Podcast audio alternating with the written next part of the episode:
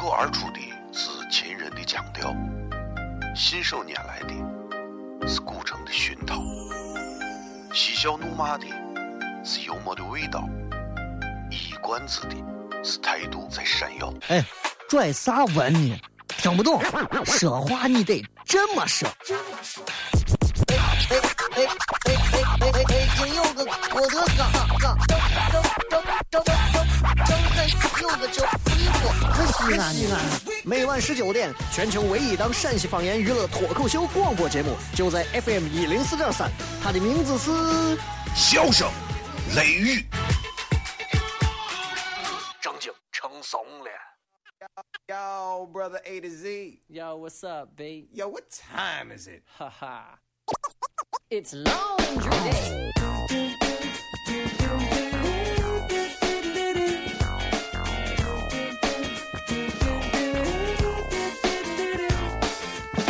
Well, let the geek in the pink take a stab at it. If you like the way I'm thinking, baby, wink at it. I may be skinny at times, but I'm fat full of rhymes. Pass me the mic and I'm gonna grab at it.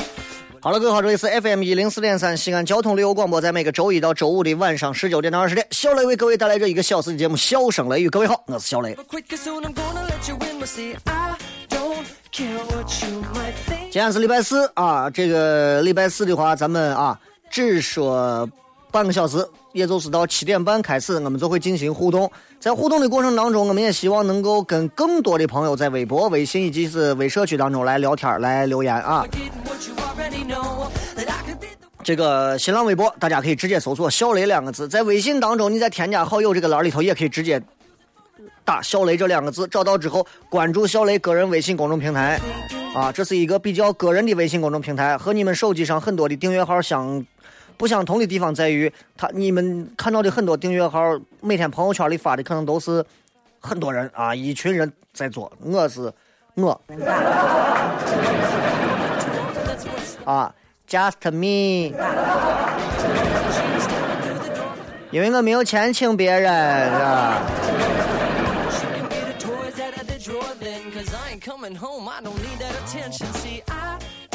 今天天晴了，然后。但是对很多人来讲，今天天虽然是晴了，但是今天他们的眼睛里都是绿的，是吧？因为因为他们今天，我相信有很多人在炒股哈，我也不知道你们为啥就喜欢就那弄那个东西，真的。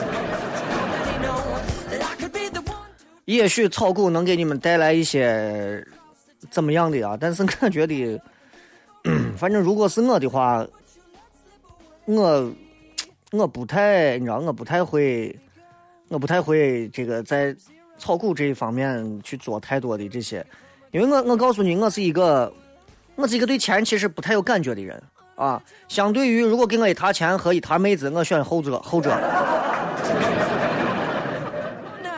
今天看了一个故事，说说一个有钱的单身汉要别人给他介绍一个女朋友，然后有四个女人的资料和照片摆在他的面前。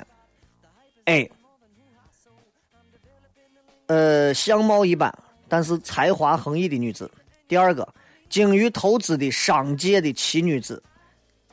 第三个，擅长理财的邻家乖乖女。第四个，啊，胸部丰满的大胸舞女，陪舞不陪睡的大胸舞女。然后，这个有钱单身汉毫不犹豫的选择了 D。我想问你们，你们会选哪个？我们会选 D。男人就是这样，男人就是这样，有时候会把所谓的性方面的冲动看成是恋爱的冲动，又经常会把恋爱的冲动当成是了性冲动。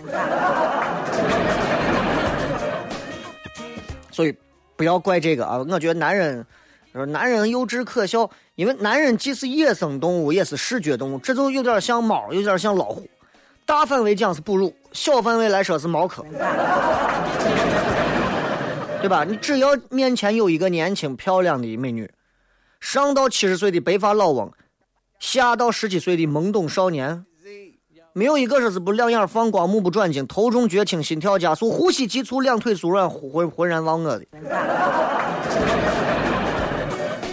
任何人都不会经得住美女的轰炸啊！你就是见的再多了，你见到美女，你的就是血压呀什么，还是会有一些变化的啊。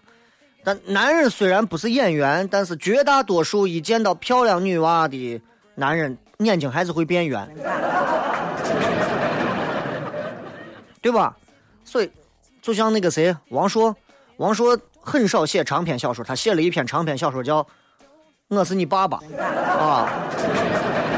他写到他爸看亚运会开幕式，当一个身材凹凸有致、穿着鲜艳夺目的女大学生飒爽英姿的走过主席台，主席台的时候，在他儿子面前，一贯是高大的形象的这个父亲，突然之间走下了神坛。三伏贴公益提示：脱口而出的是秦人的腔调，信手拈来的是古城的熏陶，嬉笑怒骂的是幽默的味道。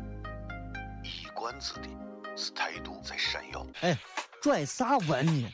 听不懂，说话你得这么说。哎哎哎哎哎哎哎！北京有个郭德纲，纲张张张张张张有个叫李波，可西安西安。每晚十九点，全球唯一档陕西方言娱乐脱口秀广播节目，就在 FM 一零四点三。它的名字是《笑声雷雨》。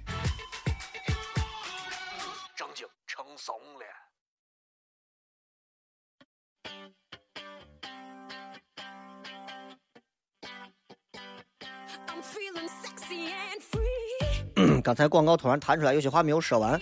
然后突然刚才听到这个片头的时候，我突然又想到一个很好笑的事情，就是，就是不知道是这个节目非常不火，还是节目非常火，反正很多人都盯着节目最后那句话，正经成怂了，就那句，是吧？然后，然后就会有各种各样的一些吐槽。其实很多朋友听节目能听得明白啊。你非要说这是一句很低俗的话，我想问一下，他把你到底多把你带到哪儿去了？啊，你有我时间自己在家少下两部片子，其实就没有那么多的事情。但是，但是毕竟我们是主流媒体啊，呃，总是会。遭到一些所谓的道德卫道人士的一些诟病，然后觉得小雷你这个结尾这句话不太好，所以很有可能在不久的将来，最后这句话可能会被去掉。到时候去掉的话，请你们千万不要惊讶。小雷咋去掉了？不是小雷我咋了咋了咋了？因为我觉得陕西人的说话本身就是一种粗犷的一种风格，对不对？所以如果把每次这样的说话都当成是一种低俗的表现，会给大家带来怎么样？我觉得。那就是一个傻子把咱们大家都当傻子，就是这个意思。咱回来接着骗啊，咱回来接着骗。刚说到男人，我说男人真的是视觉动物，视觉动物啊。呃，王朔他说他爸看到一个这个身材很好的一个女大学生扛着旗走过主席台，他爸瞳孔放大，面带潮红，兴奋不已。所以说，所以说，虽然时光飞逝，二十一世纪，审美观念也变了，不过有一点，我告诉你，你一定相信我，没有变。男人好色的这个老毛病没有变。任何一个电影、电视剧、文艺晚会、颁奖典礼，可以没有帅哥，不可能没有美女。这就跟一道菜没有味精一样。投名状啊，再说是男人的戏，也得有徐静蕾这样一个知性美女。对不对？所以，所以你说港姐、亚姐，香港他们这边搞了几十年，年年喊着啊，我们要重视美女的大脑，提高美女的素质。但是舞台上晃来晃去，最后还不都是那些胸大无脑的？所以，对我们男人来讲，视觉动物啊，对我们男人这些视觉动物来说，女人的比基尼永远是舞台上最亮丽的一道风景线。我不知道，同样点评节目的人听完以后会不会觉得？这段很低俗，难道你跟你自己的本性相抵触吗？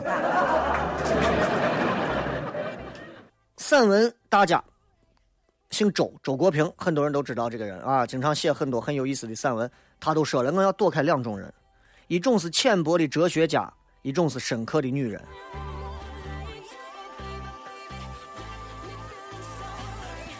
我说我我跟你不一样，我要躲开三种人，哪三种？浅薄的哲学家。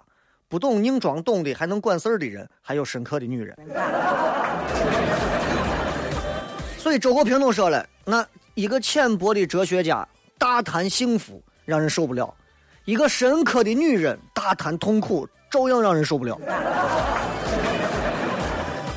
所以，所以你说一个散文家都对这种头脑发达的女人敬而远之，何况我们一般的这些普通男人？所以可以说，男人的好色，它是带有某一种恒久的，甚至是建立在天性上的东西，而某一种像燃烧的，就像火炭一样，永远这是流淌在我们人的血液里的，永远可以点燃欲火的东西，哪怕上了年纪是浇不灭的。这没有办法。然后曾经台湾有一个杂志做了一个调查，啊，这个调查分了四个年轻段对对这个男女的择偶做了一个不同的问卷然后女人在不同年龄喜欢的男人差别很大，男人相反，不同年龄的男人对女人的第一需求从未改变。十八到二十岁的女娃最喜欢的是帅哥。十八到二十岁的男娃最喜欢跟他年纪差不多或者稍微大一点的美貌女子。二十五到二十八的女人最喜欢有一定事业基础、成熟稳重的男人，帅不帅不太重要。二十五到二十八的男人最喜欢二十二到二十五的年轻貌美的女子。三十三到三十五的女人最喜欢有共同的人生目标、共同语言的男人，经济基础不太重要。三十三到三十五的女人呃男人最喜欢的是。二十二到二十五岁的年轻貌美的女子，四十五到五十的女人最喜欢对我好最重要，其他都不重要的男子。四十五到五十岁的男人最喜欢二十二到二十五岁年轻貌美的女子。所以各位女性，如果你正处在二十二到二十五岁之间，无论你长得好坏，记住，你是紧俏产品，啊。你是大自然造出来的，对不对？但是过了这三年之后，你敢说你都不走俏了吗？那不见得啊！一线城市没有我们，还有二线城市，对不对？所以人们都说男人花心，男人花心。从这个调查来看，虽然这个调查某观点某种程度有一点偏颇，啊啊，男人一辈子就喜欢一种类型的女人，二十多岁年轻貌美的，但是也是有一定道理的啊！而且我们男人至死不渝，从一而终。由此可见，我们是多么不折不扣、彻头彻尾的专一的视觉动物。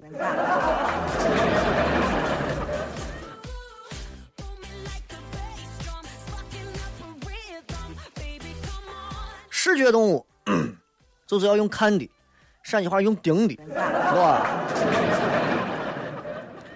你看这个赵薇眼睛很大，眼睛大是困扰啊！不是前段时间观众要投诉赵薇。说看电视剧《还珠格格》，说为啥我感觉赵薇这货老瞪我？听上去让人哭笑不得嘛，这东西对不对？但是我觉得这也是一种甜蜜的忧伤。为啥？我这我的眼睛啊，真的像我呀，像李荣浩啊这一类的男人，体会不到。啊，前段时间你看这个《屌丝男士》第四部啊，里面有一个桥段，东北人的这个发言权瞪人啊。瞅啥瞅，瞅你咋的？信不信我削你？你动一下试试，啊？这很多人会认为这是东北人才有的，在东北那边才东北那旮瘩才有。瞅啥瞅？你瞅啥？你瞅什么玩意儿瞅？这不是，这是全人类的标配。眼神的交流啊，这是一个非常艺术的一个。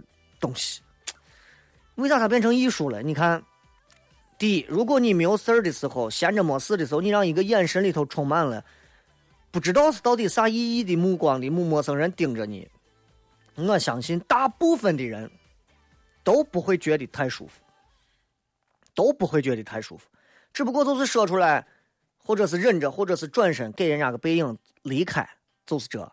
所以，就凭这一点，我觉得。达尔文进化论，达尔文说的，他的进化论就是认为这跟我们祖先有密切的关系啊。咱们从原始社会说，为了生存，咱们的祖先们活的不容易，不仅呢要应对野兽的威胁，还要不时的跟其他人类上演所谓的攻心计 啊。对同类的警觉，就会。让我们获得更多的信息，逃避威胁，这种反应，它本身是有利于生存，包括社会交流的。包括现在来说，这种警惕还在。你说你到社会当中，你没有警惕心吗？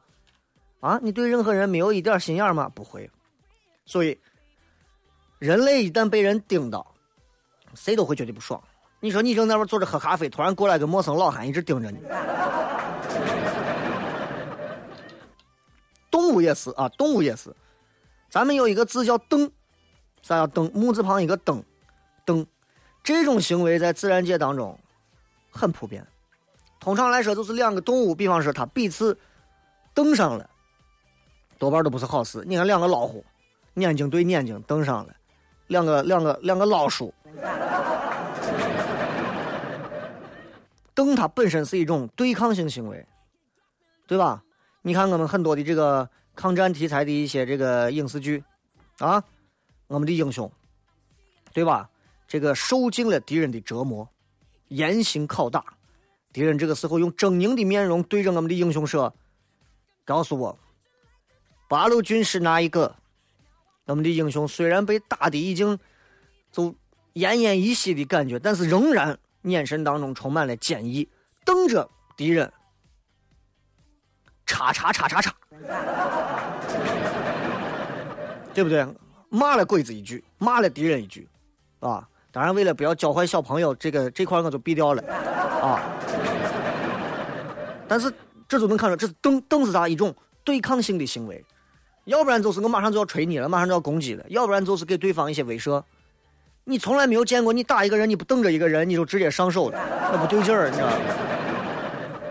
所以，不管是动物还是人，发现周边有危险的时候，我们的本能会让我们分泌大量的啥肾上腺素，然后我们的瞳孔。就自然自然的就啊，就放大了，一放大我就是要瞪了，明白吧？你瞪瞪眼睛，瞳孔一变大，你周围的世界会变得很清晰。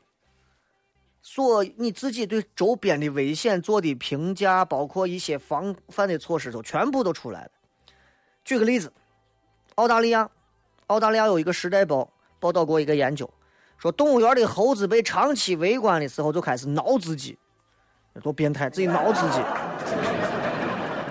然后同时呢，就开始表现的更有这个攻击性。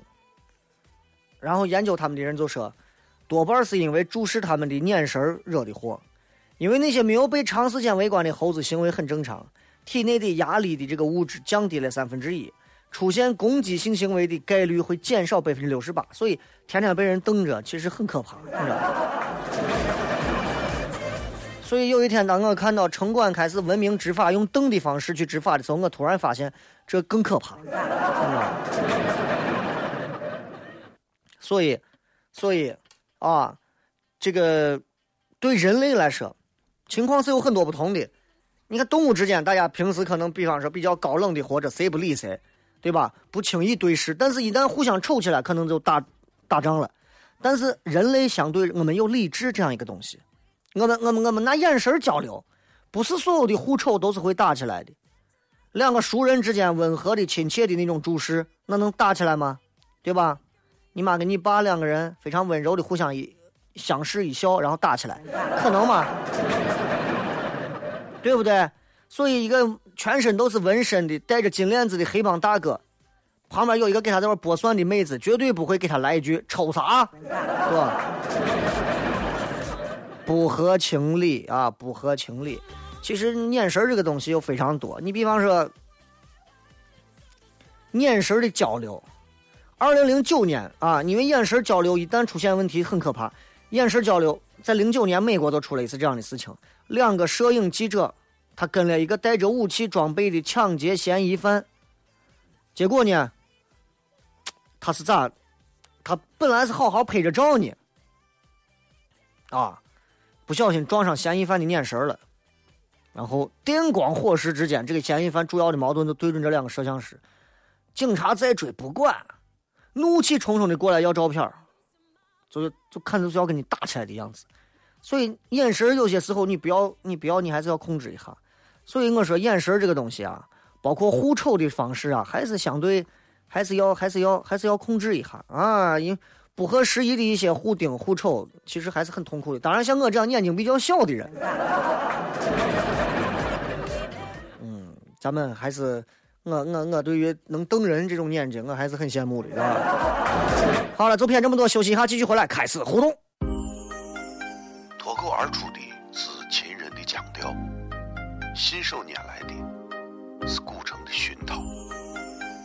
嬉笑怒骂的是幽默的味道，一冠子的是态度在闪耀。哎，拽啥文呢？听不懂，说话你得这么说。哎哎哎哎哎哎哎！北京有个郭德纲，纲张张张张张张有个西安西安。每晚十九点，全球唯一档陕西方言娱乐脱口秀广播节目，就在 FM 一零四点三。它的名字是《笑声雷雨》。正经成怂了。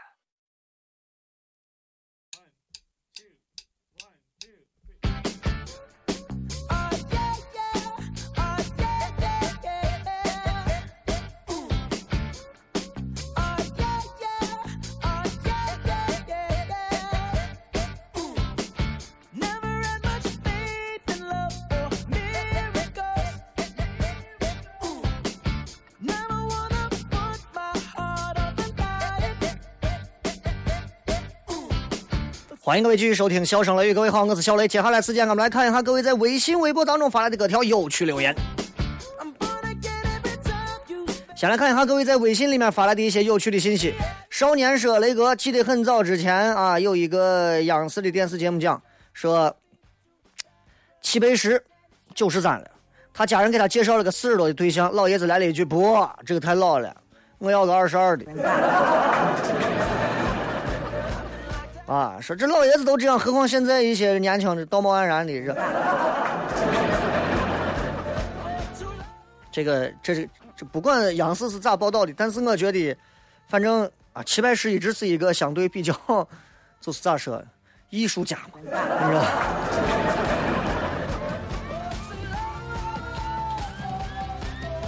呃，容易说，当下的我们呀，想过上猪八戒的生活，却有着孙悟空的压力。没想到只有沙僧的本事，还要听着唐僧的唠叨。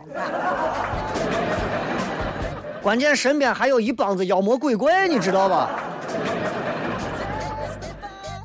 简单的事，雷哥，雷哥，你说以后得是都听不到你念这个正经成怂了的这个字了，得是互动的时候发这个字你也不会念了。我我又不是个瓜怂，我念怂这个字弄啥？这个字在陕西话里头本身不是一个很好听的不雅的词语啊，但是用在某些地方能显着贴近。这是一档接地气的节目，有些时候需要在某些时候让大家能深刻的感受到它的接地气。但是对于这些人来讲，他们会觉得接地气有很多方式吗，对不对？你为啥一定要带上这些才可以呢？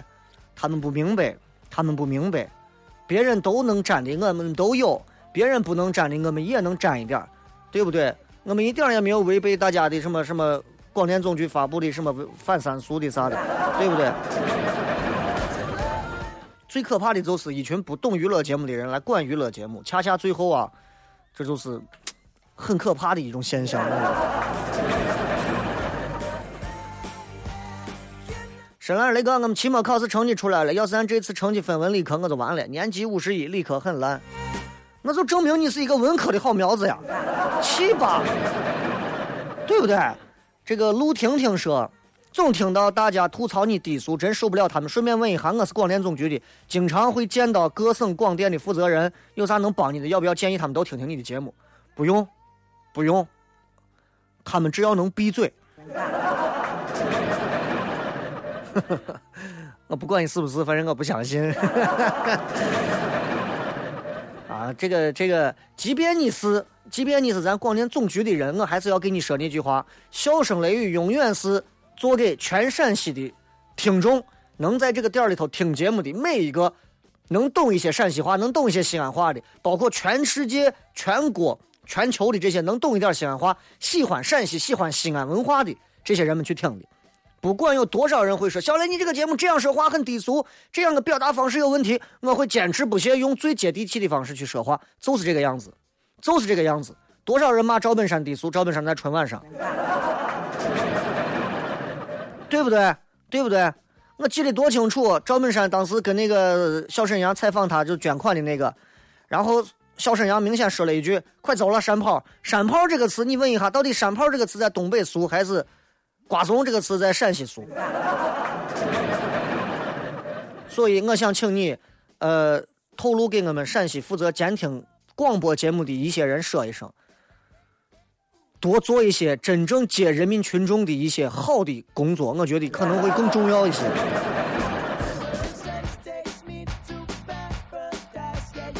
那些长时间霸占着我们的广播和电视的，动不动就是一些医疗的，动不动就是一些人流的，动不动就是一些美容的，有个时间让他们去听一听他们，看一看我们的陕西的广播和电视，这么多好的广播电视的节目当中，充斥的都是一些啥烂怂玩意儿。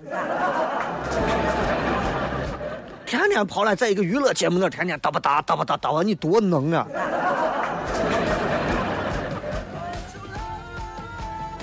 发你几个钱？我不就是我上这档节目，人家给我发钱吗？医院进来打个广告，不就是人家给你掏钱吗？哦，一掏钱就是爷了。就把这段话说一下啊。来，继续来看啊，这个非非啥非公是关于那个选媳妇儿的我的选择，不选一，他太有才了，聊不到一块儿；不选二，太强势了，吵架不断。我选三。温柔会过日子，第四个养不起不要。人家这是身身材丰满一点，跟养不起有啥关系？一个身身材非常魔鬼丰满的女子，很有可能能养得起你好几个娃。小秦勇说：“ 说雷哥。”你说人家我身材太丰满的女娃，男娃们都爱。其实我听一个化妆师说，现在很多女娃，我都我都我都假的，我都有海绵。你你这个吃不到葡萄说葡萄酸的，我不是。那你要明白，女人女人们其实，我觉得女人其实比男人特别不容易。真的，女人其实特别不容易。我觉得，我如果是女人，以我这种怕麻烦的，我估计我都活不了了。真的，我觉得，女人身材好的吧，也会有负累；身材不行的吧，也要想办法让自己填充的很有型。然后，很可怜。我觉得女人们其实真的不容易。所以很多时候，如果身边你有一个你爱的女人，一定要好好对她啊。然后，女人们每个月都要经历着一些痛苦。然后到了。生娃的时候，其实男人在旁边加油加油加油，然后在这一边玩着游戏，女人在里头啊，那样杀了你啊，这很痛苦。所以，所以，所以我觉得，哎呀，我这一段得是又低俗了。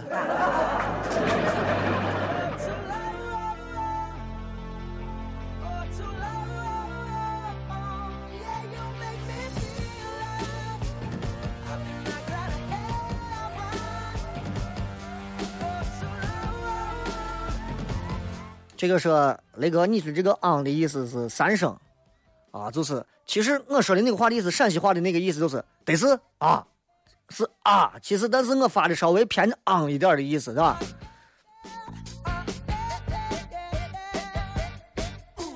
午夜流浪说雷总说的对着呢，我开车就喜欢看漂亮妹子，我拉客人有的跟我说他对女的没兴趣，我说你要么人不行，要么心里有问题，你在这装怂呢。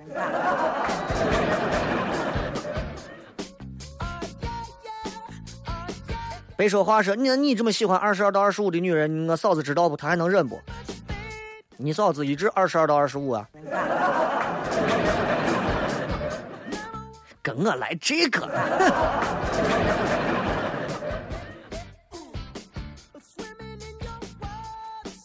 来，我们再来看。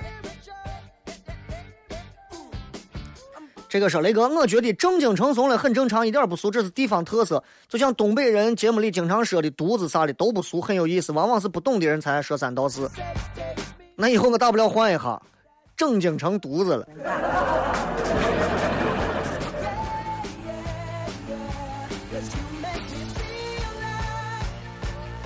哈，这个雷哥说的好，把这段话说给那些人听，支持雷哥。你这是看热闹不怕事儿的，是吧？全陕西，全陕西，不光是西安，全陕西所有的主持人里头，能在节目当中公然对于自己那些监听他节目的人的一些意见提出相反意见，并且公然去质疑他的人，我估摸着就我了。但我总觉得公道在人心，对吧？因为我做这档节目，我一不是给人家掏钱了，二不是走的后门了，三不是送礼了，咱是凭本事做到这个地方，对吧？领导支持，同事关心，咱做上这档节目，然后大家觉得好玩有意思，听起来就是舒服，对不对？然后在这一个小时堵车的时间里头，大家听着过瘾，这是我给老百姓能做的最好的一件事情了。还能做啥？我说我能让你发财，我能给你介绍对象。那扯呢，那弄不成这事情。我说给你开面馆，我请你吃个一蒸肉，我现在都没有给你说完全做到呢，对不对？我说哎，我请你看脱口秀，我还要卖票呢。唯一能为大众做的就是这一点免费节目的东西。一档免费的节目，你说你一个你闲着没事，你管你你，真文化呀 很重要。小斯文说：“雷哥，我从十呃一二年开始听你的节目。以前大学晚自习听你节目搞笑的时候，一个人偷偷的笑。我同桌问咋了，我说哈哈，雷哥很喜欢你啊，听你节目几年了。如果遇见你可以拥抱一下吗？给我签个名咋样？最后能否合个影？呃，拥抱是给女粉丝的啊，男的是合影。”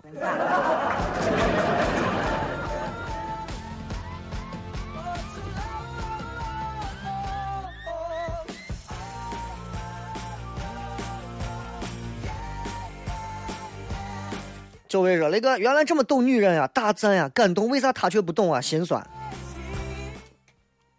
要不然他情商过低，要不然你是女汉子。休息一下，继续回来看一下微博，咱们马上回来继续广告。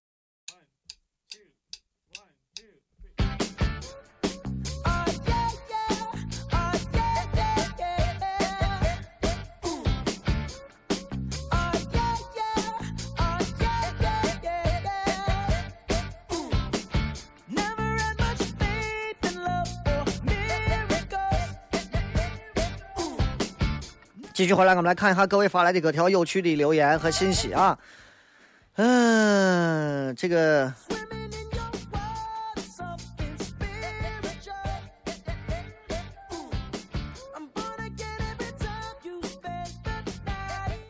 今天的直播帖、微博直播帖说了这么一段话，说看故事的人总是期待惊险，而故事里的人更盼望安全。其实就像你们听节目一样，你们总希望听到很多。平时听不到的，别的节目不可能给予你们的感受，我已经竭尽所能去给予你了，并且在节目当中，我已经公然拿我自己的前途开玩笑，在这说这些东西。其实我有时候在回想，我如果总是规规矩矩的，每天拿个报纸，啊，拿个杂志，然后网上摘抄点一些正儿八经的东西，今天给你讲一讲啊。西安最好吃的十种面食啊，对吧？明天给你讲一下啊，在这样阳光最好的天气，推荐大家去哪玩啊？我想我可能不会被任何人吐槽节目，但是我也不会再得到你们任何的关怀了吧？所以我觉得每个人做每件事情都是有自己的性格。养成，这是我的个性，这也是我的性格。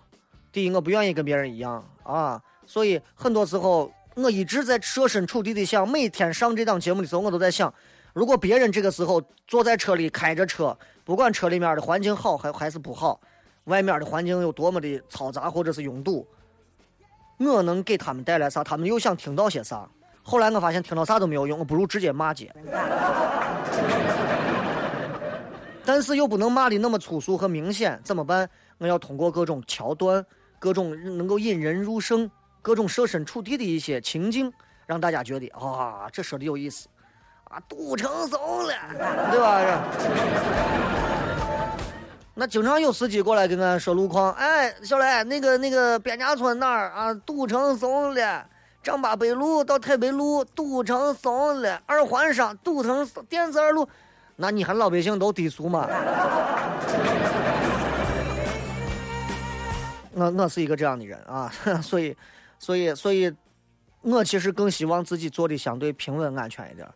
但是更多的人还是比较期待惊险，所以我现在想了，除了笑声雷雨之外，在其他所有你们看到的电视节目里还是广播节目里，我都让自己尽可能的平凡平庸一点儿，不出彩，也不也不需要整啥。笑声雷雨里面的小雷是比较真实的一个小雷，其他里面的小雷是媒体圈里比较作、比较装的小雷。你们可以去点评任何一档电视节目里头，小雷你电视节目主持的垃圾很烂，我根本都不跟你争，为啥？因为我知道那不是我。但是谁如果总是在这档节目当中去吐一些很无聊的槽，我觉得。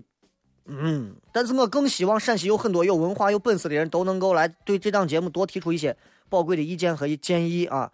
然后很快，笑声雷雨的一个网络视频的节目也在推出，我会把之前节目当中很多有意思的内容重新的组织一下，然后通过视频的方式发送给大家。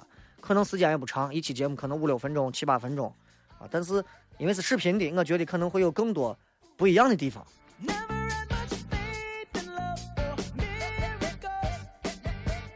这个是雷哥，我来了好几天没听节目，我辞职了，离开了之前的单位，想找适合自己个性以及可以发展的地方。你觉得小雷工作室怎么样？那你你是你是做啥的嘛？啊，你为啥离开嘛？我我你抱怨的太多了，我现在要知道你万一你万一万一万一你要再换一个单位跑我这，你还是抱怨，我受得了不？钻石先生说听直播，静静的等待着你的宠幸，读我哥哥。你这就是陕西话的骚情。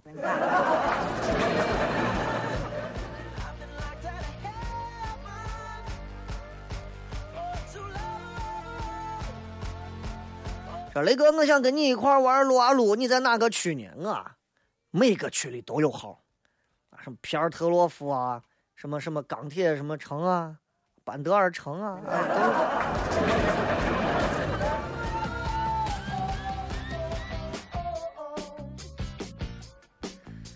晨曦横州啊，说雷哥，我不知道自己咋了。现在的我特别不喜欢现在的自己，接二连三的失败都快把我整崩溃了。我真的要疯，我该咋办？雷哥，当年你在西安奋斗时候无助迷茫过吗？没有无助迷茫过，那就证明我是富二代。你就这么想？周星驰电影里头有一句非常经典的一句充满哲学道理的话，叫“谁能比我惨”。你觉得你够惨了吧？那还还能不能再惨一点？再惨一点，对不对？哎呀，这不是事情啊！你接二连三的失败，还你还没有接十连十一的失败。黑白灰，雷哥男人是视觉动物，说的一点都没有错。每次在地铁上都能看到各种猥琐的眼神，看起来是在玩手机，其实余光都在妹子的腿上。所以，一个妹子减肥之后看一看自己的腿，能吸引来多少目光？就证明自己减肥成功没有？这个什么 Rain 雷哥每次听笑声雷雨都会很开心，这就够了。听一档节目嘛，对不对？你们也不要把主持人想成啊如何如何三头六臂，没有没有没有，都是普通人，吃的都是蒜啊，上厕所吃饭的都都一回事。主要就是在于谁更能够撩动听节目的人的。那个笑的神经，对吧？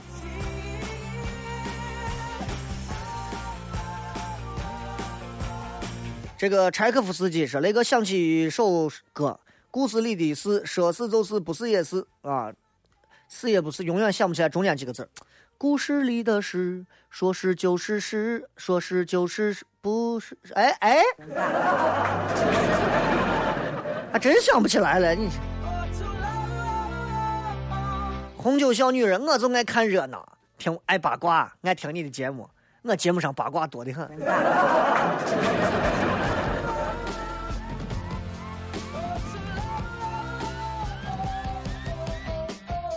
这个铅笔说，这就是观众跟风景的差别，要以何种心态对待，全看自己啊，无非是状态不同罢了。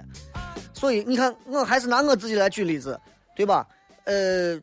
很多人听一档节目，或者是看一个什么真人秀的演出，包括看一些东西，看别人，咦，打打，赶紧打起来！咋不打呢？咦，咋没死人？其实真正儿八经发生个啥事情，咱都希望赶紧这个事情结束，不要再放大了，是吧？你们看文章、陈赫、陶喆、邓超，所有的这些八卦新闻，大家都希望能够当中有很多的八卦，而且凭空杜撰了很多，但是其实他们心里面都希望赶紧过去吧。艳照门都能过去，这个世界上没有啥过不去的。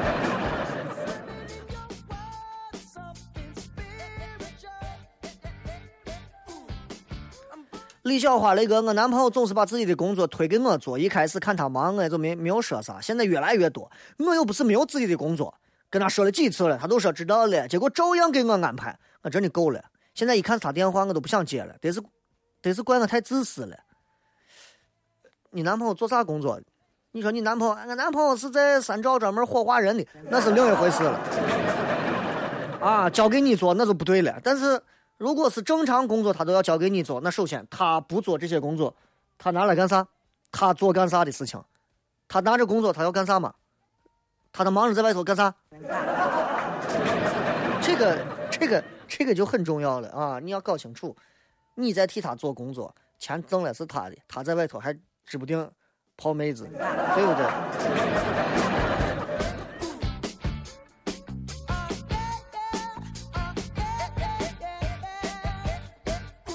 这个史国良啊，听小雷，哎，不堵车，听小雷堵让他堵去，那你从哪堵往哪开。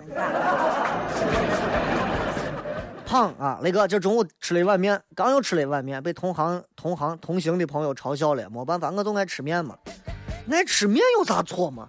爱吃面就跟那些女娃爱吃鸭脖、爱吃这个鸭肠一样，爱吃米粉一样，爱吃米线一样，没有错。爱吃火锅那没有错。我们爱吃面，我们还便宜，而且吃面永远不会说有啥食食品安全问题。火锅里头地沟油，啊，米粉里头拿啥做的，米线弄啥的，麻辣烫啥，串是啥，谁见过吃面吃出问题来的？面本身和面上的臊子呀，它很少有出问题的，因为那点还掺假的成本还不够一碗面，对吧？挖到脸，雷哥，你那么多漂亮女粉丝，如果你现在还单身，会不会在里面挑一个，还是挑上六百个，全部变成前女友？我我之前单身的时候，我也从来没有在我的所谓听众里面挑一个做我的女朋友，从来没有过，从来没有过，因为不是一回事。他们认识到的我不是真实的我，真实的我相当的无趣。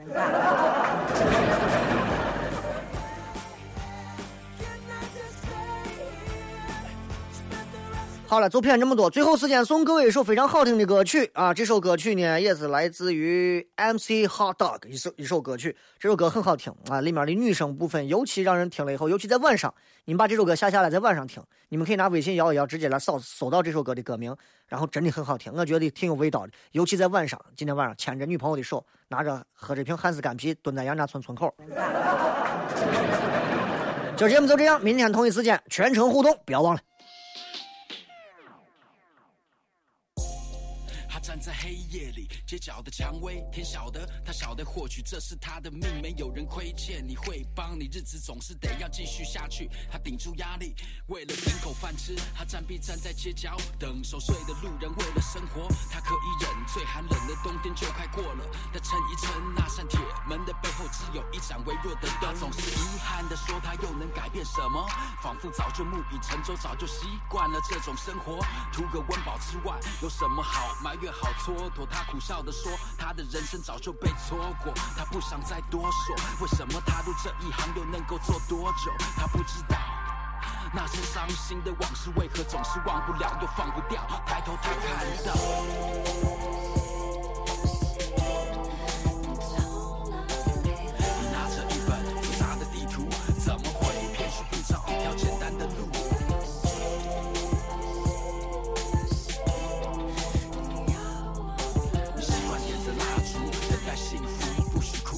伤所有悲伤一处。当他的年华天天老去，那些烟花世界就像老的杂货店，面是渐渐倒闭，到处都是星星。年轻的便利店在竞争生意，在这个红绿灯社会的哪一层？下面的人在应城，上面的人找你们。这附近新盖的住宅，它又高了几层？像自由女神变身的女人，仿佛两个不同的世界，不同的旅程。她的身世就像个谜，她不曾提起她那真实的心，还迷。活在这个城市的角落里，啊，他陷下去。